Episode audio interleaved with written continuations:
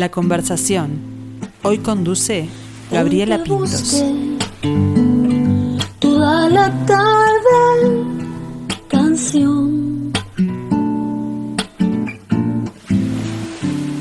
Y te encontré en un mensaje que me dejó. Hoy cruzamos el Río de la Plata y nos vamos a la Argentina, tan convulsionada en estos días y por estas horas, pero nosotros buscamos un lugar, la Posada, en el barrio de Colegiales, donde la vibra es distinta. Podríamos refugiarnos allí entre música y libros. Es el estudio de grabación de nuestra invitada, a quien no voy a presentar porque ella lo hace muy bien. Dice que es compositora por sistema, arregladora por oficio, cantautora por desgracia y poeta por improcedente. Hoy conversamos y descubrimos la música de More Gema. ¿Cómo estás, More? Buen mediodía para ti. Hola, ¿cómo estás, Gabriela? Qué gusto saludarte. Muchas gracias por la invitación. Bueno, gracias a ti por, por compartir este momento, por compartir también tu música y como siempre digo, comienzo tienen las cosas. ¿Qué te parece si nos vamos a, los inicios y a esa pequeña niña que pidió de regalo una flauta traversa? Sí, rarísimo, ¿no? Lo más raro es que en efecto hayan como respondido al, pedido. Eh, así es, eh, no sé cuál fue la fascinación que tuve por, ese instrumento y, y pedí una flauta y bueno, y empecé a estudiar ahí a los nueve este, como siempre digo, hasta que conocí la guitarra a los 12 y ahí eso como torció mi destino de alguna manera, ¿no? Ahí está, ahí cambió, eh, cambió el camino. Totalmente, cambió y, me mostró esa maravilla que era el fogón, ¿no? Como congregar a la gente, reunir a las personas alrededor de canciones y eso ya marcó un rumbo, yo creo. El compartir, ¿no? El compartir lo que, lo que uno trae, lo que uno quiere decir o lo que puede expresar a, a través de la música también. Sí, y lo que decían las canciones también, que para mí fue repotente eso, como descubrir eh, un universo de palabras y de, textos y de historias cantadas, que, creo que eso fue lo que más me cautivó, ¿no? Y, bueno, lo que iba pasando, cuando pones ciertas palabras en el aire, lo que, lo que nos va pasando, digo, ¿no? A mí me pasa como, como oyente de canciones, eh, pasan cosas, bueno, me parece que es muy mágico el formato canción. Y a la hora de, escribir, sos compositora, haces, haces, tus melodías y también tus letras. Eh, ¿Qué viene primero o qué vino primero? ¿La escritura en pentagrama o la escritura de, poesía, de canciones? La escritura de poesía vino primero, yo creo. Vino primero la poesía, después vino la canción y después la academia, ¿no? El estudio y, un poco como ponerle un, poco de, marco a eso. Eh, pero sí, primero vinieron las palabras y después vinieron las melodías y los acordes con las canciones eh, y después, más adelante, vino como el estudio, la formación musical y, todo eso que también me permitió hacer otras cosas dentro de, lo que es mi, carrera musical. ¿Te acordás cuál fue la primera canción que compusiste? Yo creo que no querría acordarme, pero... Está guardada en un cajón. Escucha, no lo sé. Tal vez es una canción que nunca terminé de componer o nunca compuse formalmente, pero algo, era algo que canturriaba. Yo como, como, como muy, o sea, a los 13, 14, eh, ahí aprendiendo los primeros acordes, había como una melodía que yo insistía en cantar, que creía que no existía en ningún otro lado. Pero bueno, no lo sé, nunca, nunca compuse esa canción, digamos. No se terminó, no se terminó. Bueno, podías, salir de, algún cajón quizás y terminarse en algún momento, ¿por qué no? Totalmente, yo soy repartidaria de eso. Las cosas que han quedado ahí medio como eh, eh, en un tintero que no han sido material que consideré que podían ir a parar un disco, he reciclado, he reciclado mucho. Y bueno, hablamos, hablamos de discos, de música, pero también tenés cuatro libros editados, ¿no? De poesía y prosa poética. Así es, sí, ahí despunto el vicio también, ¿no? Como aquello que, que, que, necesito decir de otra manera o que me gusta esa idea de que sea depositado en el papel y que sea quien lee, la persona que elige el ritmo y la velocidad de eso, me parece que está bueno también, ¿no? Como que la música, en la música manda el tiempo claro. y, y en la poesía manda quien lee. Entonces, hay algunas cosas que empiezo a escribir y que, y que me gusta más la idea de depositarlas en, en, el, en el papel escrito. More, ¿y quién es Eusebia Florestán? Eusebia Florestán es un heterónimo con el cual edité dos libros, eh, que siempre digo que es, muy ingrata, digamos, la, la, historia de Eusebia, porque Eusebia nació para doler un amor y, y, y digamos, nació para eso y al cabo de dos libros eh, se, se, despidió, porque es así, digamos, fueron dos libros que edité bajo ese heterónimo. Em, empecé a escribir bajo el heterónimo de Eusebia en 2009 eh, y claramente una voz poética muy particular, ¿no? como muy rococó por momentos, con una cosa también muy romántica eh, y patética. Em, y el nombre es una conjunción de... Yo soy muy fan de un compositor romántico que es Robert Schumann, me encanta, soy re fan.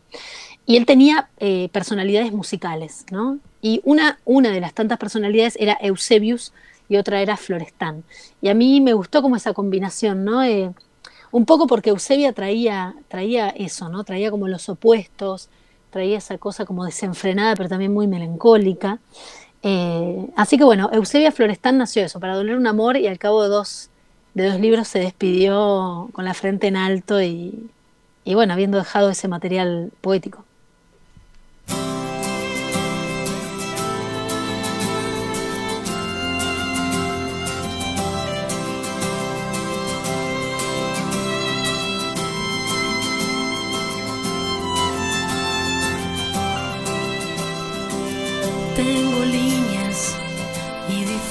Difusas, cimientos desestructuras.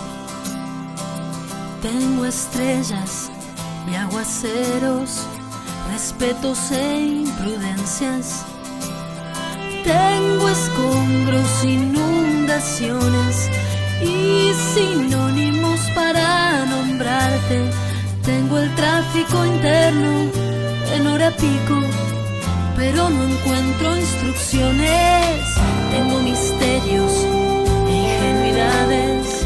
Y con la música viajamos un poco en el tiempo, Moreira, para, para, hablar de, tus discos. Nos vamos wow, esa canción me llevó a. Oh, me llevó un tiempo tan, tan lejos y tan cerca en un punto, ¿no? Como, qué loco.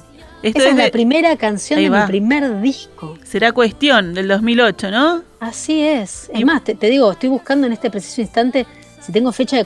la compuse en 2006. Estaba uh. buscando eso. 2006. Así que sí, es, es un viaje. ¿Y por dónde viajaba tu música y tu decir en esa época?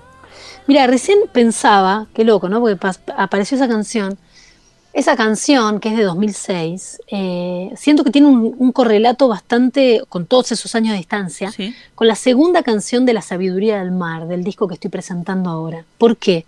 Porque es una canción en donde yo hago como de alguna manera una recolección de frutos, es decir, traigo y digo lo que tengo y con lo que cuento, ¿no? O es como un identikit, de alguna manera. Y qué loco ver cómo en esa perspectiva de tiempo yo era mucho más críptica para escribir cuando era más chica, ¿no? Era como bastante más eufemista, por así decirlo. Y creo que con los años aprendí la poética por poética y no por eufemismo. Entonces pienso en esa perspectiva, wow, cuánta evolución también en eso, ¿no? En, ser más transparente y más abierta y honesta a la hora de escribir. La canción eh, de mi lado, que es el segundo track de La Sabiduría del Mar, es una canción al desnudo por completo, o sea, totalmente al desnudo. La lírica es un identikit eh, muy fiel a quien soy hoy. Eh, y esa canción en ese momento también era muy fiel a, lo a quien era en ese entonces. Pero otra forma de aproximarme, ¿no? En ese entonces con mucha menos crudeza, de alguna manera.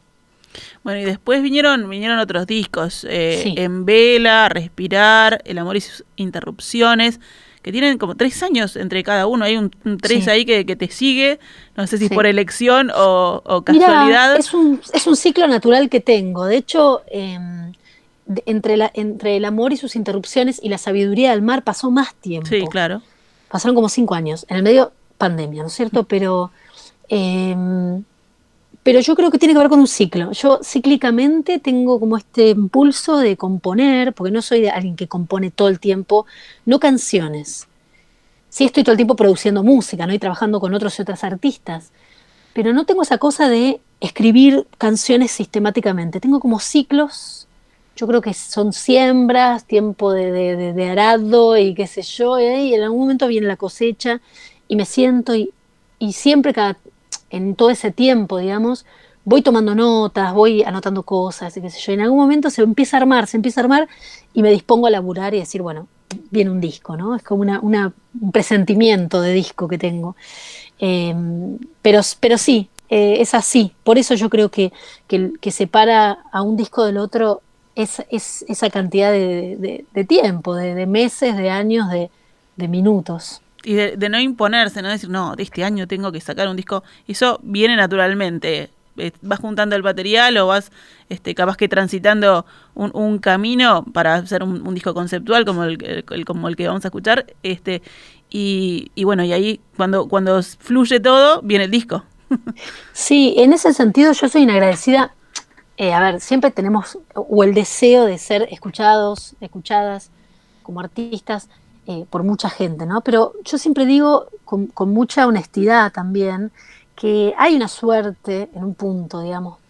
El hecho de no tener una gran masividad de gente que espera determinada cosa de mi música, a mí me da mucha libertad para poder sentir y pensar cada disco como lo que debe ser. Y en ese sentido soy muy consecuente y muy trato de estar muy sensible a ver de qué va el disco.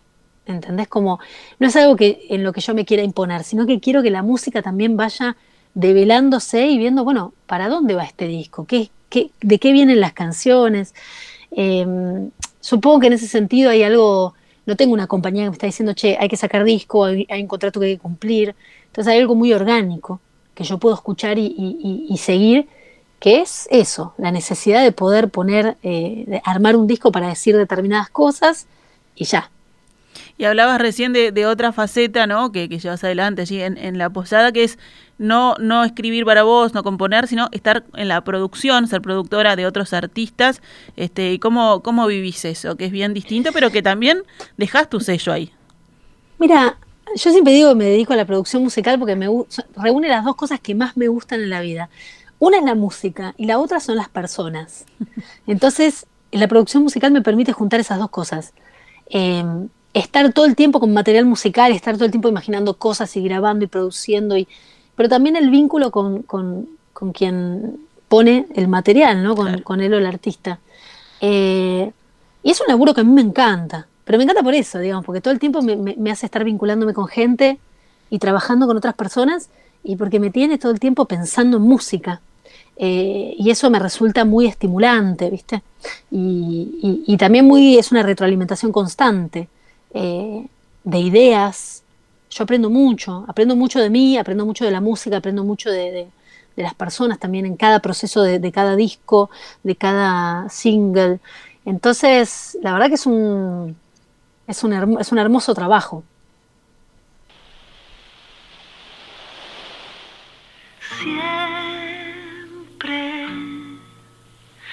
Quise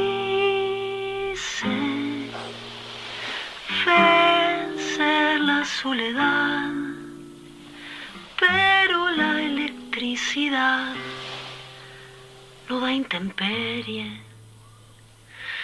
Pensé luego que las canciones van más por fuera que por dentro,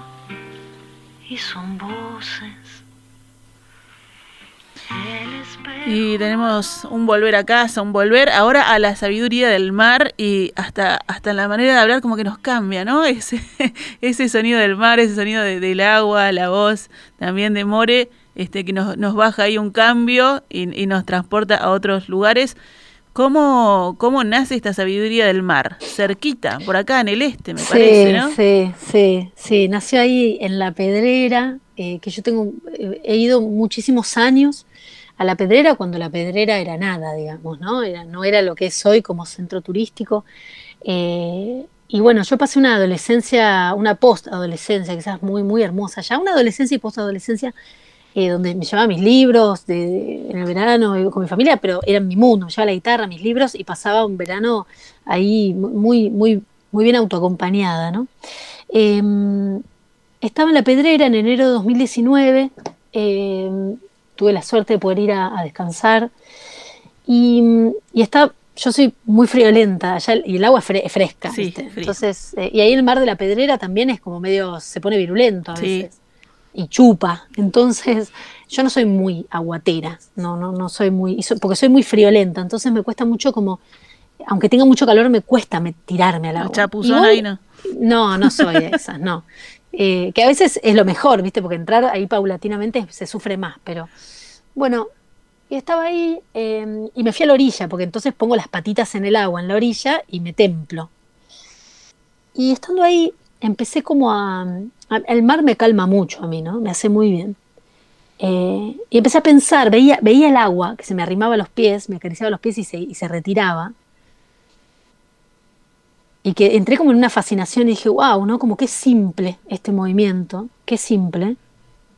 Qué simple debería ser, o sea, así de simple debería ser el amor un poco, ¿no? En la vida, pensaba, ¿no? Como poder arrimarse a alguien, permanecer, entregar lo que se tiene para dar y cuando es tiempo de retirarse, hacerlo sin grandes daños, ¿no? Entonces un poco estaba en ese viaje, yo también estaba con una, eh, en, pareja en ese momento y supongo que tenía que ver con unas conversaciones internas que yo venía teniendo. Me bajó esto, ¿no? Como la sabiduría del mar es arrimarse, acariciar y retirarse. Y lo escribí en como un poema. Y después dije, espera, esto es un disco, esto es un faro, ¿no? Y yo ya venía escribiendo algunas canciones. Esa canción con la que abre el disco la había compuesto en un viaje a Mendoza. Había empezado con Siempre quise vencer la soledad, pero la electricidad no da intemperie. Un poco en relación a que mis discos anteriores, mis dos discos anteriores, habían sido más eléctricos. Yo quería algo muy despojado para este disco. Y dije, esa va a ser la primera frase. Esa va a ser la primera frase que suena en el disco. Siempre quise vencer la soledad, pero la electricidad no da intemperie. Entonces sabía que la primera canción iba a ser esa. Y es una canción muy autorreferencial. Entonces pensé la sabiduría del mar como en tres movimientos. Arrimarse esas canciones autorreferenciales, que son el primer y el segundo track, eh, en donde hablo en primera persona de manera muy desnuda, acariciar, que son las canciones de amor que escribí, eh, que son el tercer y el cuarto track, y después retirarse, que es donde las canciones ya no hablan en primera persona, hay un nosotros, nosotras, eh, y que tiene que ver con, eso, ¿no? Con, algo un poco más universal, con una reflexión sobre el amor, sobre animarse a, ser a la intemperie, eh, bueno, sobre la soledad también, pero también la compañía.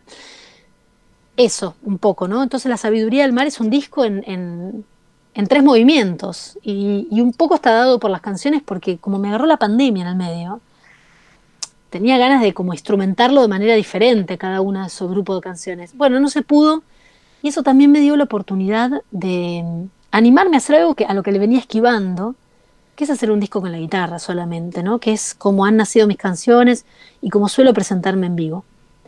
Entonces estuvo bueno eso, como que me, llevara a tomar esa decisión un poco forzada, que Tatu Estela, con quien grabé, mezclé y mastericé el disco, eh, y fue el coproductor, un poco me dijo, dale, me dijo, como vamos con el disco guitarra y voz, animate, es eso. Y bueno, finalmente quedó esto, ¿no? Una cosa re desnuda, re imperfecta, que para mí estuvo buenísimo, como correr la neurosis de la perfección. Eh, y un disco desnudo, crudo, muy honesto, muy honesto. Eh, que te hace, te, hace más vulnerable, ¿no? Esa, esa desnudez de la que hablas y presentarte solita ahí, guitarra. Este, hay que dar el paso después para, para presentarlo, ¿no? No, y además un disco que yo venía con una, estaba justo en un momento vocal muy bueno, qué sé yo, y fue un disco que terminé susurrando. O sea, está cantado con un hilo de voz, además de que había cosas que puntualmente en la lírica me costaba cantar porque me atravesaban mucho.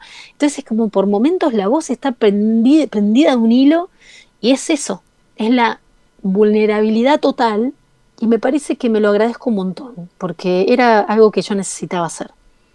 Está, está divino el, el, disco, este, marcado por el tempo de la costa oceánica uruguaya. Y leí allí en, tu web, que invito a que vayan a visitar, que es moregema.com, que fue pensado para escucharlo sin cortes, ¿no? Para tener ese movimiento orgánico del agua.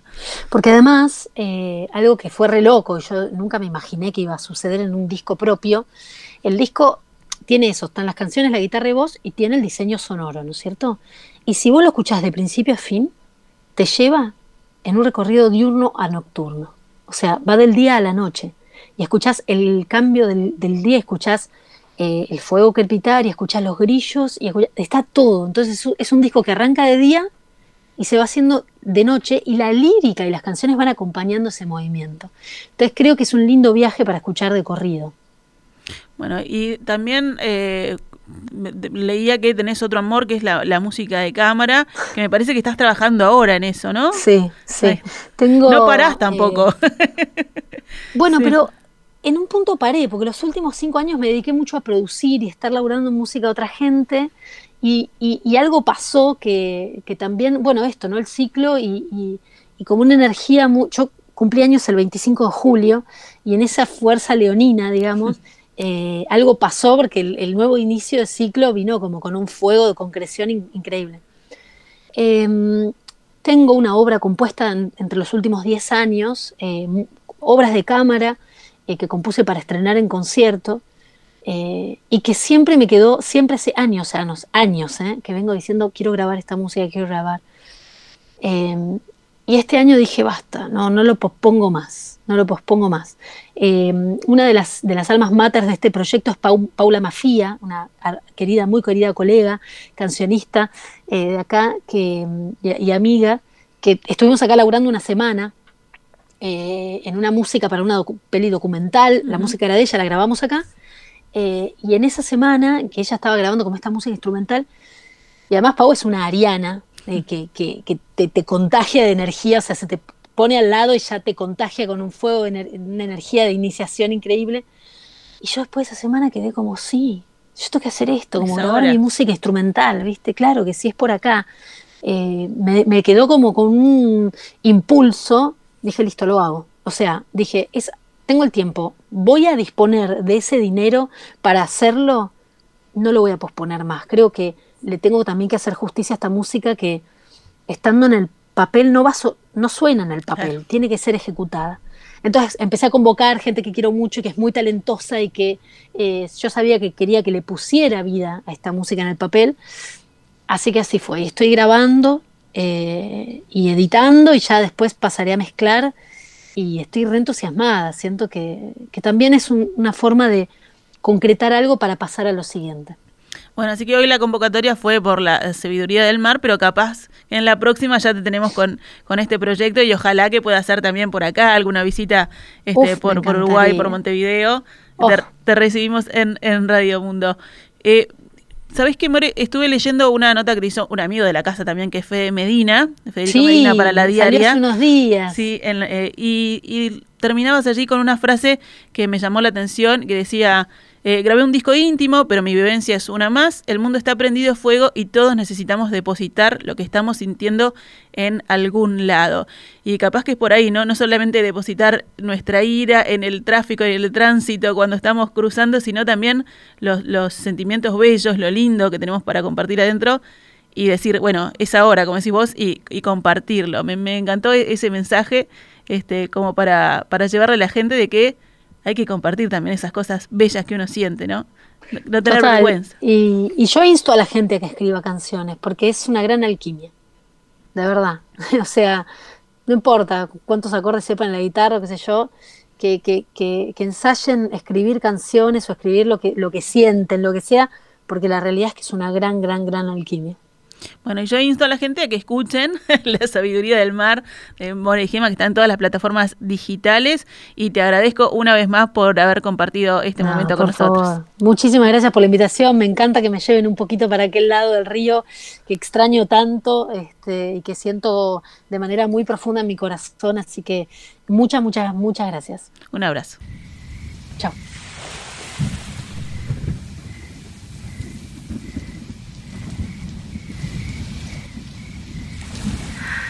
será un poco así.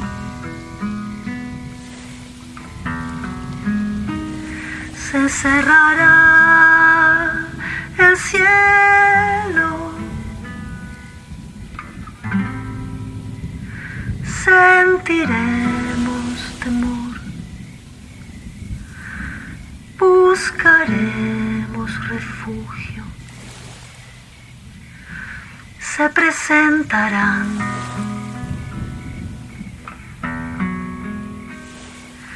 primeras gotas y truenos. Y vendrá una escalada. Sentiremos el tiempo.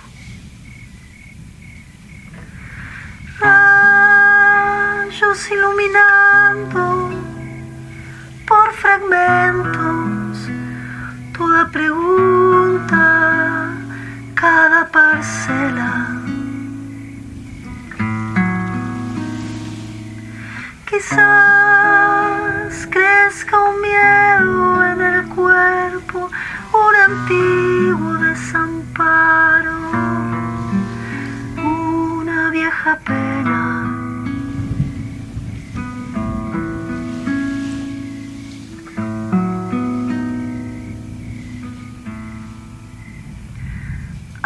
que creer.